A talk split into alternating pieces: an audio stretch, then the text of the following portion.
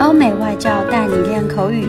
本节目由雅思官方合作机构英语同桌 FM 原创出品。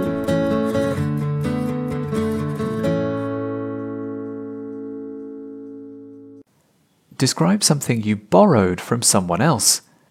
Regarding this topic, I'd like to talk about the time I encountered difficulty that left me no choice but to borrow the laptop of my sister. She lent it to me last month because, first, I asked her to, since my own laptop was broken because I accidentally spilled water on it. I needed it not only because I had tons of requirements to finish, but also during that time it was nearing the end of the semester and it was impossible to do it without the help of technology. I actually needed to do a 10 page report in English about the book that we read in that quarter. Aside from that, there was a science PowerPoint presentation due to be presented that week.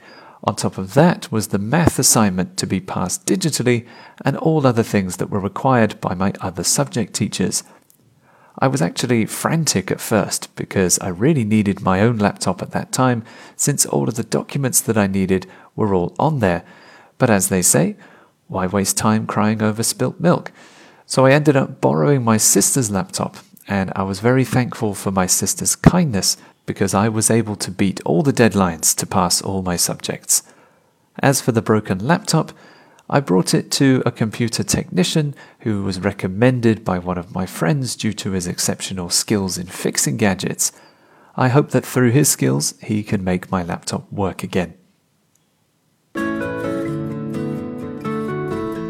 OK，今天的 Part Two 口语话题到此结束。想要免费获取九到十二月雅思口语完整题库的小伙伴，可以关注我们微信公众号“英语同桌”。回复关键词“口语题库”就可以啦。